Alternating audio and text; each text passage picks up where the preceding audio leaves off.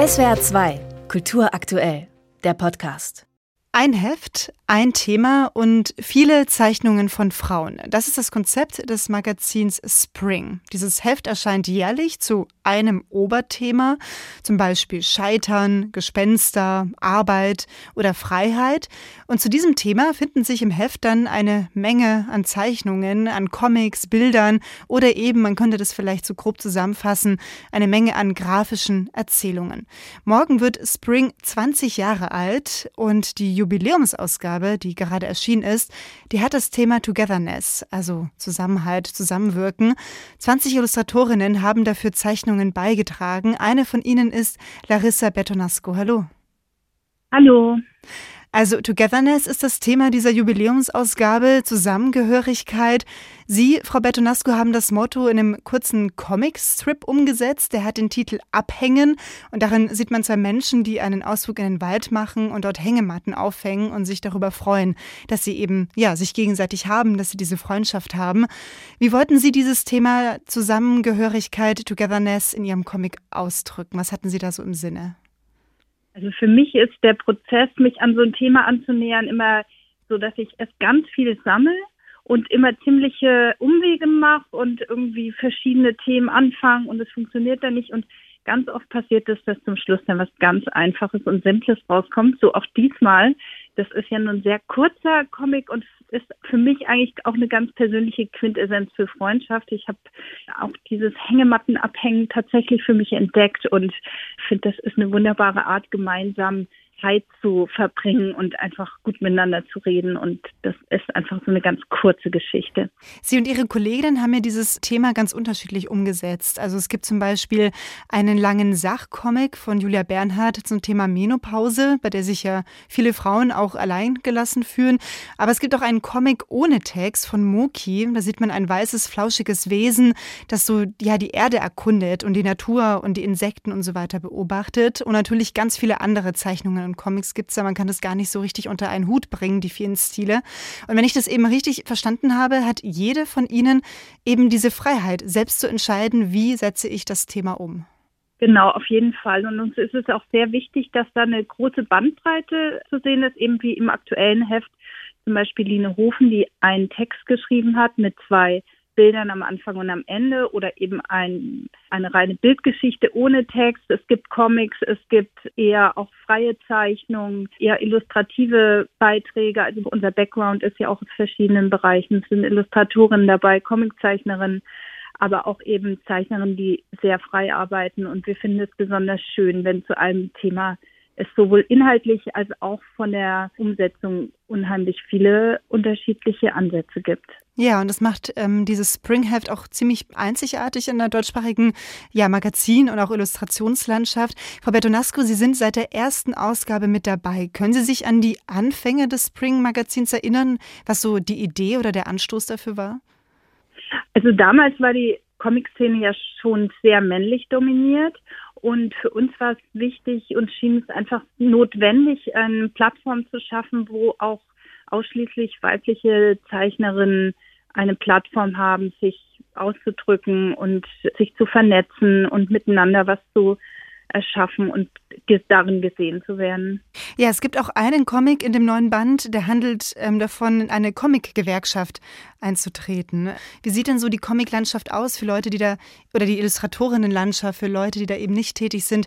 Ist es eher wirklich so ein Markt, wo jede für sich zeichnet und kam daher eben diese Idee ja zur Solidarität? Also ich finde es sehr wertvoll und wichtig, sowieso, wenn man freiberuflich arbeitet, Vernetzungen zu haben und sich weniger als Konkurrentin, sondern vielmehr als Kollegin zu sehen.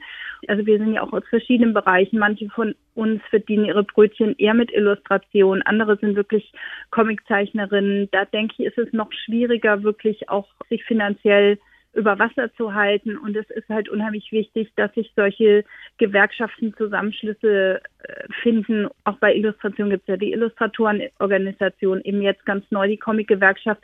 Aber gerade im Comic-Bereich ist das alles relativ neu. Da hat sich wirklich erst die letzten Jahre ein bisschen mehr getan und auch immer noch nicht optimal, wie es da läuft von den Arbeitsbedingungen. Und was vor allem die Bezahlung auch angeht, die ist wirklich, also ist sehr schwierig im Comic-Bereich, weil man ja doch sehr lange an Comics arbeitet.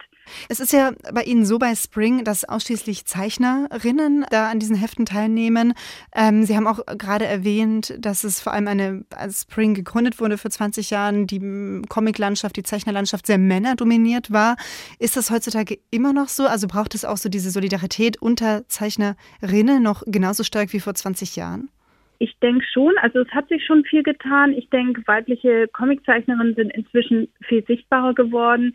Sind ja auch einige bei Springen dabei oder haben mitgemacht, die auch wirklich sehr bekannt sind, wie Birgit Weihe, Uli Lust, Barbara Jelin, die haben ja alle auch Comicpreise schon gewonnen und sind auch Zeichnerinnen, die man wirklich auch international kennt. Aber ich denke eben, es also es ist immer noch sehr viel zu tun und es ist immer wichtig und schadet nie, sich zu vernetzen. Aktuell sind wir auch Teil der Ausstellung feministisches Grafikdesign im Museum für Kunst und Gewerke Hamburg, wo wir zusammen mit den Gorilla Girls ausgestellt sind. Man hört ja aus der Comiclandschaft, aber auch aus der Verlagsbranche immer wieder, dass die steigenden Produktionskosten ja den Verlagen zu schaffen machen. So ein renommierter Verlag wie Edition Moderne, ein renommierter Comicverlag aus der Schweiz, der hat äh, zum Beispiel vor wenigen Monaten eine Spendenkampagne gestartet, um seine Zukunft zu sichern. Das hat dann auch geklappt. Die Lage ist also nicht einfach. Ist dann so ein Magazin Magazin wie Spring eben noch umso wichtiger, auch so als Sammelband, der eben die verschiedenen Zeichnerinnen, die verschiedenen Stile, die verschiedenen Möglichkeiten des grafischen Erzählens versammelt? Spring hat von Anfang an seinen Fokus nicht darauf gelegt, damit Geld zu verdienen, sonst hätten wir wahrscheinlich schon nach der zweiten Ausgabe die Flinte ins Korn geworfen, weil wir einfach nicht kommerziell arbeiten. Alles Geld, was wir verdienen, also was durch den Verkauf der Hefte und hinten machen wir ja immer selbstgestaltete Anzeigen, was dadurch sozusagen an Geld reinfließt, wird für den Druck verwendet, für Ausstellungen, für manchmal auch kleine Reisen, unser Weihnachtsessen oder so weiter. Aber keine von uns verdient sozusagen persönlich Geld. Und ich denke, das springt auch vor allem mehr ist wie jetzt nur die Publikation, sondern uns ist einfach auch dieses Kollektiv wichtig, wie wir arbeiten, da auch eine gewisse Vorbildfunktion zu haben. Wir arbeiten ja auch basisdemokratisch und haben so das Gefühl, diesen Spirit möchten wir auch gern ein bisschen in diese Welt tragen. Und was ich so beobachte, natürlich im Bereich von Verlagen, aber auch äh, Zeitschriften, ist, dass dann natürlich immer schwieriger wird da Geld zu verdienen und da Aufträge zu bekommen. Und ich denke, eine Repräsentation ist natürlich nie schlecht. Und umso breit gefächert sie ist, umso besser. 20 Jahre alt wird äh, Spring jetzt, man könnte sagen, ein junger Erwachsener. Wie sieht die Zukunft aus? Bleiben Sie da dran, jährlich ein Heft zu einem Thema?